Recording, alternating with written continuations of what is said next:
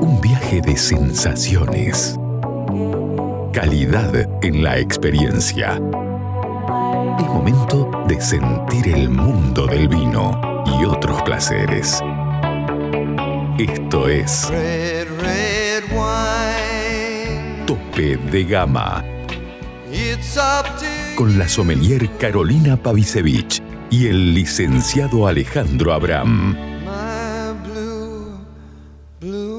De Gama por Aries.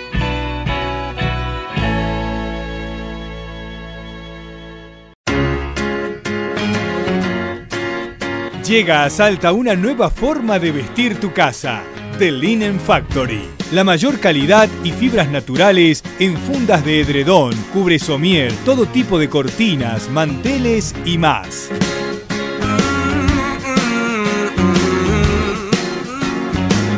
The Linen Factory. Te esperamos en General Güemes 292 o envíanos WhatsApp al 3875 841268 o al 3874 570269. The Linen Factory.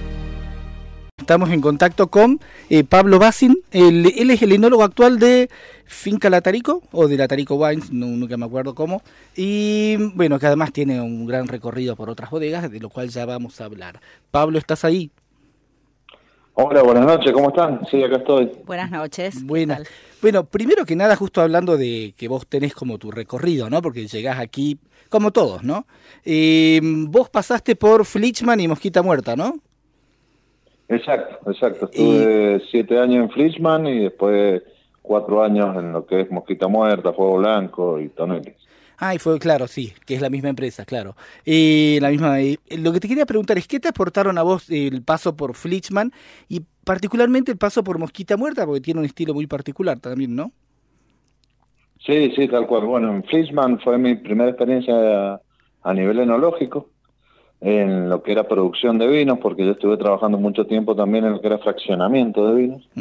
Y la primera experiencia grande así como, como enólogo en elaboración de vino fue Flischman, donde eh, bueno aprendí un poquito de, de la elaboración a- a- al estilo portugués. Es una empresa portuguesa esa, así que tenían muy muy marcado todo lo que era tradicional, todas elaboraciones tradicionales, todo Ajá. vinos con perfiles muy muy tradicionales. Y con Mosquita Muerta, ¿qué es lo que te aportó en tu formación? Bueno, Mosquita Muerta, con eso como que rompí un poco los esquemas que tenía armados en mi cabeza, de venir de una empresa así como Frischman, que era todo tan estructurado, en Mosquita Muerta era todo ensayar, probar, ver qué, qué nos daba y en base a eso eh, ir armando los vinos.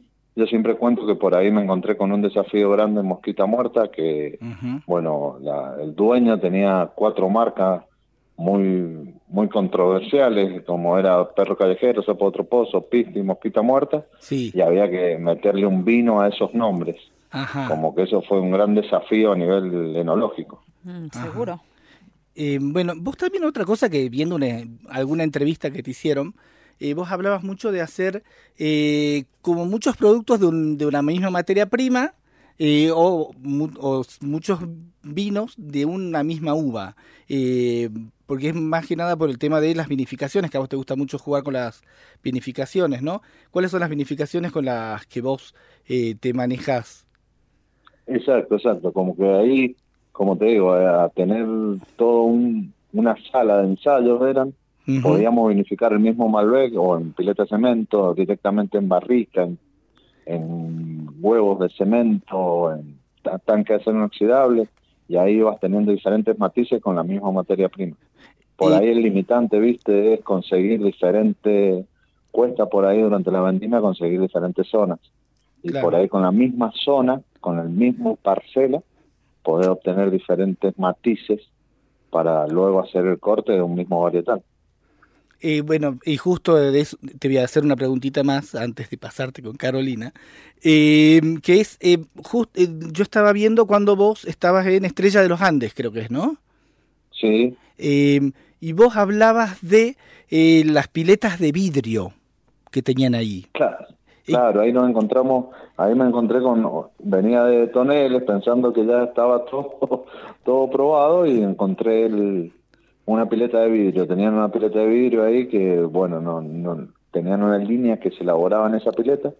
La ventaja de eso que lo encontré a nivel organoléptico, no había mucha intervención del vidrio, es bastante inocuo el vidrio para el vino, pero sí estaba muy, muy bueno para el tema de, ver hasta cuándo trabajaba un sombrero, hasta cuándo trabajaba el orujo.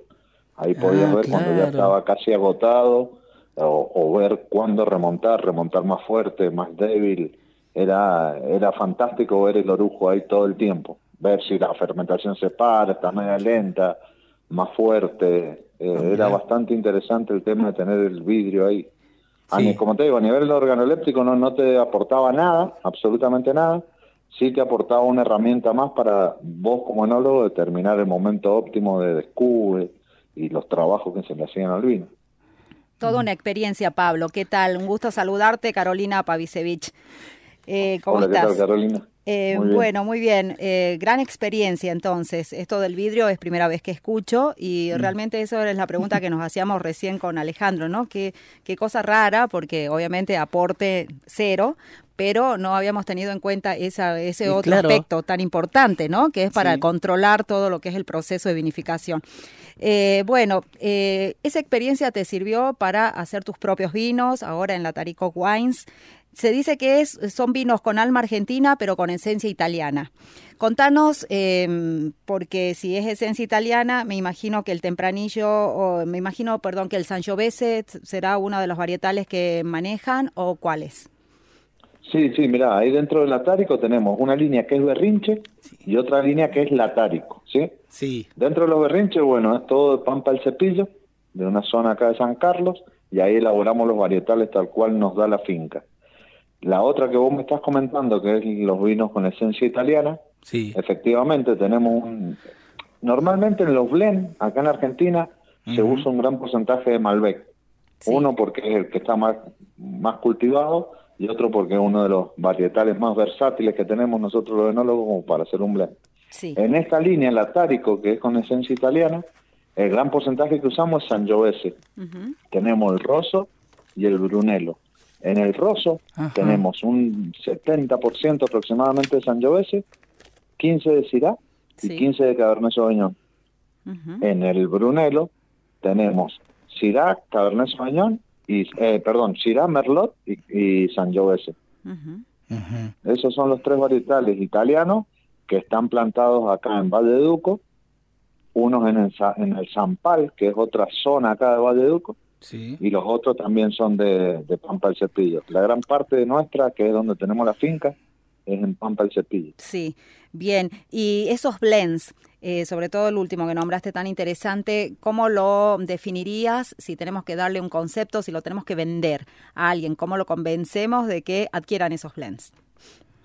Mira, eh, en realidad yo, el, dueño de, la finca, eh, Ezequiel, que es de Buenos Aires, y ellos son tienen un ascendente italiano. Yo personalmente no he probado un Brunello italiano ni un Rosso italiano, pero para, para el perfil que nos ha quedado a nosotros está la estructura del Sangiovese, este terroso que te da el Sangiovese, un color no muy fuerte, pero con una amabilidad en el paladar increíble, como, con muy buena acidez, muy buena frescura y acomplejado por estos dos varietales que, que estamos jugando.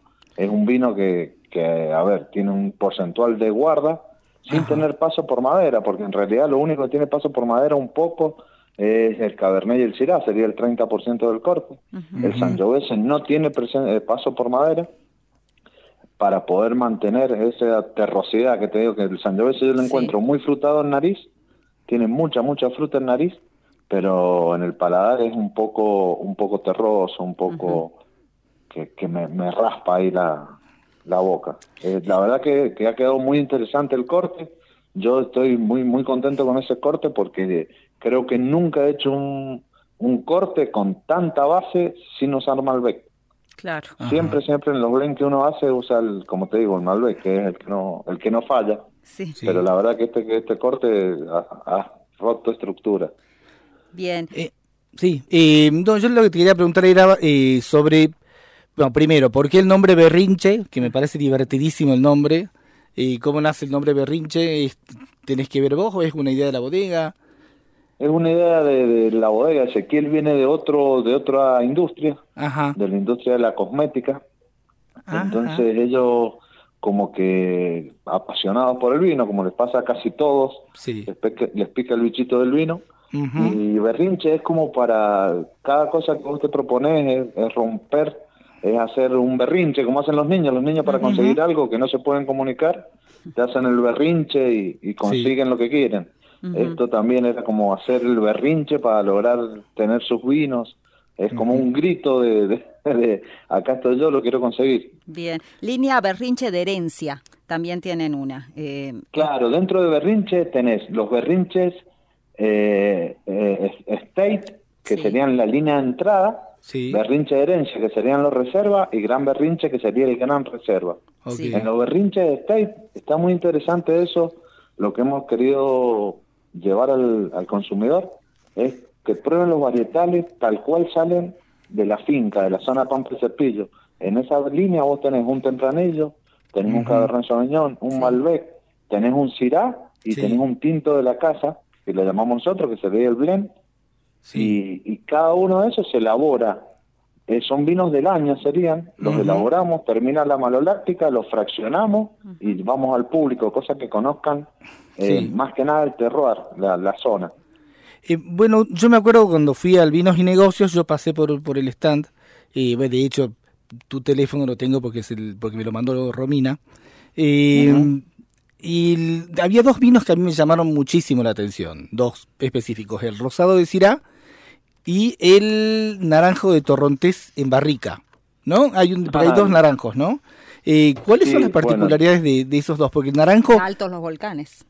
eh, el Alto Los Volcanes, claro. la, la, la línea que no les, que no les había comentado, sería Sí. nuestra tercera línea. Bueno, el, porque el Alto naranjo, ese naranjo creo que fue Una comentario de varios. Comentario de varios.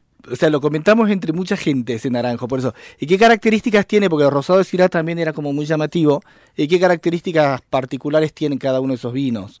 Mirá, el rosado de Syrah nosotros lo elaboramos, no lo elaboramos con sangría, sino que metemos un Syrah que cosechamos temprano, Ajá. con buena acidez, lo metemos en la prensa, Sí. las horas necesarias para que llegue al color que nosotros deseamos. sí. Que en realidad, te soy sincero, no, no es por ahí el que uno piensa, Mm. sino el que te da el año. Hay años que nos ha dado mucho más color que otros, Ajá. porque lo metiste en la prensa y en 3-4 horas aportó el, an- Sí. el antociano y lo tuvimos que sacar con ese color y lo fermentamos a bajas temperaturas, 14 grados, 13 grados, durante 30, 35 días, eh, clarificamos y vamos a la botella.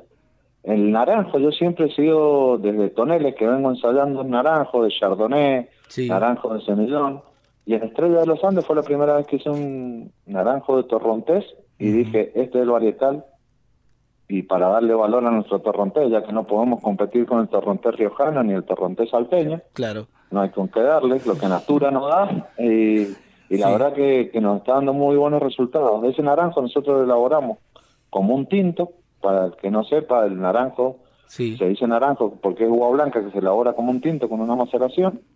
Elaboramos, en, en el año largamos el naranjo que va en el en el berrinche state y de, de ese mismo corte Sí. metemos en barrica para poder largar después al año siguiente lo que es alto los volcanes. O sea que tenemos un naranjo con 12 meses de paso en barrica, que es, queda muy, muy gastronómico, sobre todo el de Ah, paso con- por madera. ¿Querés encontrar los mejores vinos de Salta a precio de bodega? Cafayate Wines. ¿Querés quesos y fiambres artesanales? Cafayate Wines. ¿Querés hacer envíos a cualquier parte del país? Cafayate Wines. ¿Querés productos regionales gourmet, escabeches y salsas deshidratadas con ingredientes autóctonos? Por supuesto, Cafayate Wines. En Caseros, esquina de Anfunes, frente a la iglesia San Francisco. La única duda que me quedó, la extracción del color Sí. y, y los aromas primarios que, bueno, tienen los Ajá. rosados, ¿lo logran eh, solamente con la, la maceración? eh, o sea, depende de la pruina del ollejo y, y los días los días que dejan fermentando es solamente por eso, ¿no? Depende cómo esté la uva. Exactamente, por eso Ajá. tratamos, viste, por ahí vos haces un, un rosado de sangría y los aromas primarios no están tan potentes. Claro. Porque vos en la sangría sacás el líquido del ollejo y ya empieza a fermentar como un rosadito solo. Claro. En cambio, ponerlo en la prensa y hacerle algunos, girarlo cada tanto, la prurina la vas disolviendo en ese jugo. Después sacás ese jugo, esos ollejos irán a otra pileta, si es que tenés, y pero ya vos disolviste bastante componentes aromáticos que vienen, los primarios que dice Carolina, Sí. que vienen en la prurina, ya los disolviste en tu en tu mosto. Claro. Por eso es la potencia que tiene ese rosado de Syrah. Bueno, yo Ya lo que me iba a decir. ganas de probar. No, yo lo que, bueno, yo lo que iba a decir es esto. Yo probé, creo que hice toda la secuencia entera, ¿no? Lo- lo- el, el State, el Gran Berrinche, el Alto de los Volcanes, todos, de hecho, y a mí me gustaron mucho el rosado de Syrah. Y lo que yo quería decir era esto, que si alguien tiene, si alguien que nos está escuchando, tiene la posibilidad de eh, cruzarse con el naranjo de Alto de los Volcanes, que vale la pena un millón de veces porque es un, un naranjo mm, excepcional. Bien, siguiendo con la línea Berrinche, eh, sobre Sí. todo la añada 2022, es muy comentado el Sauvignon Blanc. Comentanos eh, el proceso de vinificación de, de este vino. Bien, el Sauvignon Blanc también. Nosotros nos gusta, me ha quedado el, el bichito de no hacer nada tradicional. El Sauvignon Blanc tiene una maceración con ollejo, Mm, que fermentamos unos 15 a 20 días con ollejo, buscando también esto mismo que decía Carolina, los aromas primarios, disolverlos en el mosto y, y lograr, eh, siempre el ollejo tiene muchas capas, ¿sí? Que hay muchos componentes en el ollejo que son solubles en alcohol. Vos si prensás no tenés nada de alcohol al principio, entonces solo disolvés los compuestos que son solubles en agua. Claro. Al ponerlo con los ollejos y Sauvignon Blanc, nosotros llegamos a potenciar mucho más lo que es la ruda, lo que es el pie de gato, que típicos del Sauvignon, que hay muchos Sauvignon argentinos que no se encuentran, Sí. es porque no están haciendo esa maceración con los ollejos. es, es jugado eso porque al ser blanco corre muchos riesgos de oxidación pero bueno, haciendo una... Nosotros estamos a un nivel que no, no somos grandes bodegas ni tenemos muchos litros para elaborar, entonces podemos hacer ese seguimiento riguroso para que no se nos, no se nos vaya, ¿sí? ¿De cuántas Nosotros- botellas estamos hablando de que producen? El Sauvignon Blanc este año vamos a hacer 1.500 botellas. Ah, y en total de la, de la bodega, bodega, Eh, El proyecto entre los tres líneas haremos 50.000 botellas al año, claro, 40, 50.000 al año. sí. solo para mercado interno, están exportando. Ahora hemos arrancado con algunas cajitas a Perú. ¿sí? Y, y la idea es poder seguir creciendo en exportación, pero el 99% se vende en mercado interno. El dueño de la marca, que es Ezequiel, vive en Buenos Aires, así que él se encarga de toda la comercialización allá. Claro. Claro. Como que es un proyecto que está bien armado. Dios es argentino, pero atiende en Buenos Aires. Así que sí, tal cual. Eh, bueno, una cosa que. Que, que, que leí de vos era que vos eh, te gusta hacer vinos al alcance de la gente, ¿no? Y lo que te iba a preguntar es, ¿esto se refiere solo al precio o también te referís, eh, a ver, o también te referís a hacer vinos como de alta tomabilidad y menos complejidad o no tiene nada que ver o y puede ser un, una complejidad a precio asequible?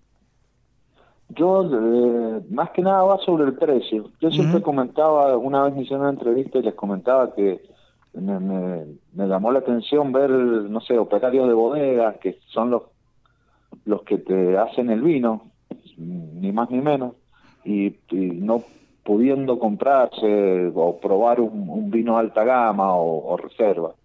Entonces, por ahí siempre me ha gustado poder tratar de lograr que las líneas bajas a las que pueda comprar yo o cualquier otra persona de, de clase media o media baja, poder darles calidad, ¿sí? Sin, a ver, obvio, hay cosas que son que no se pueden lograr porque hay cosas que son de muy altos costos, pero no porque sea barato el vino, eh, tener que, que tener mala calidad dentro del vino. Si bien dicen que no hay vinos malos, pero hay veces que sí que la calidad va, va variando y- Claro. y, hay veces que, que- que no que no es lo que lo que parece. Y bueno, sí, y, más, más que nada es Sí. que sea accesible para la gente. ok.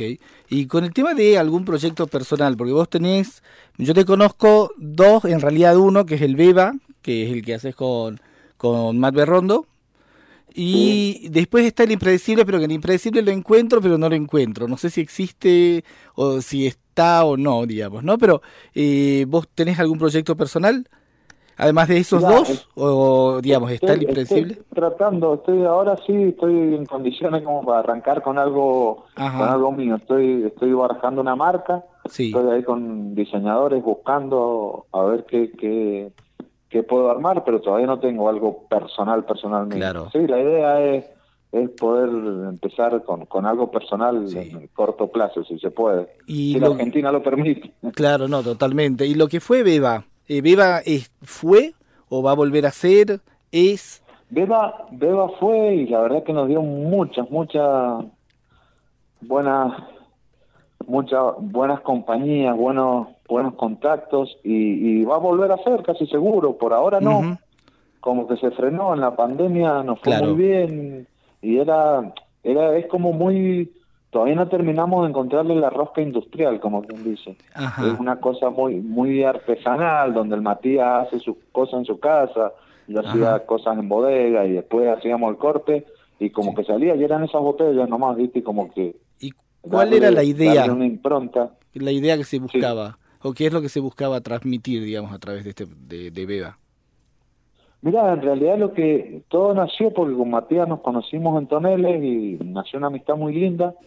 Matías es un inquieto y nada, nos poníamos a charlar, a charlar de vino, de esto, de esto, de esto.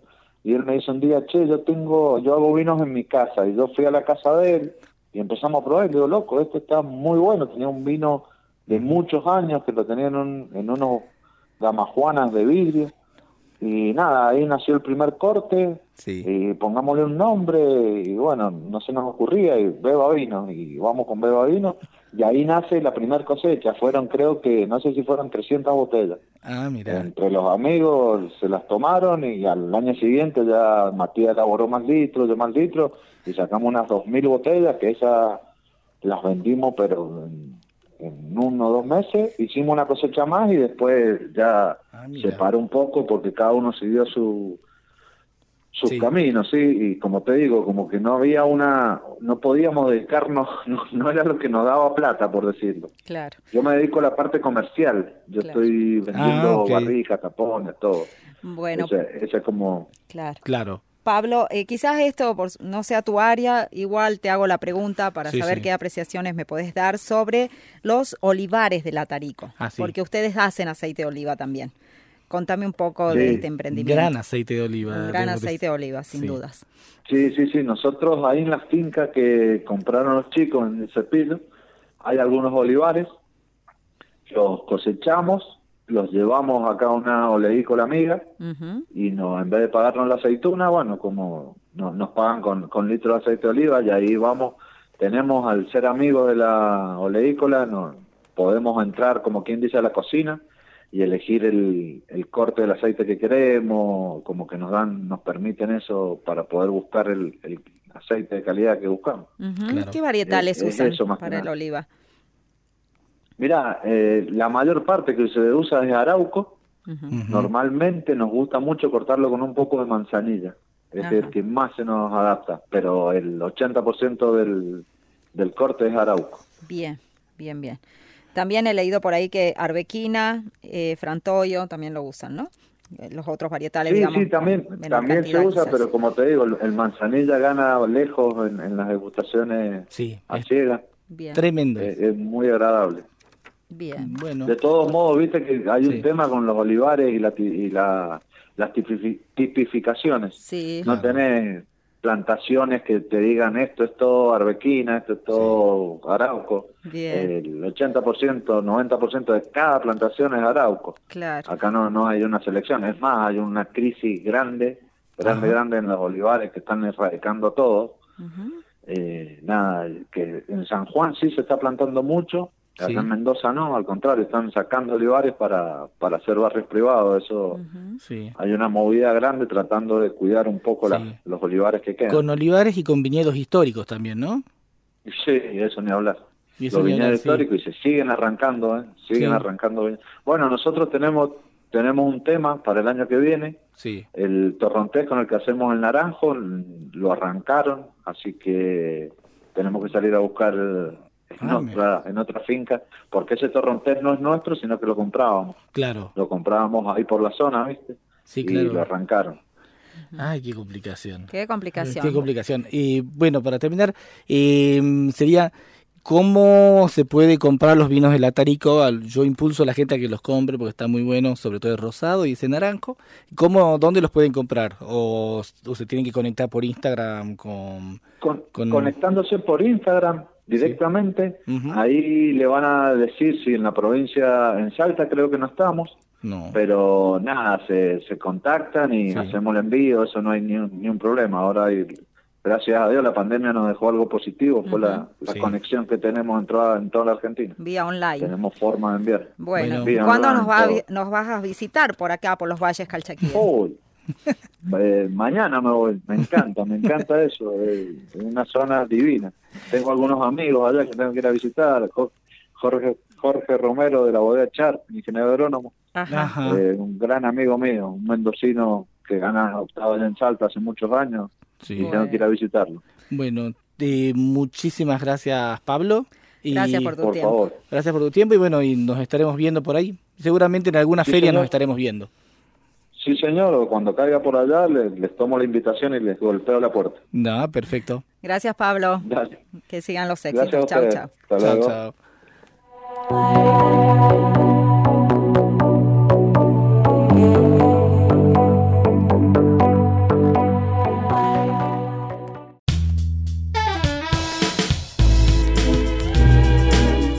Seguinos en nuestras redes sociales, Instagram y Twitter, arroba tope de gama salta.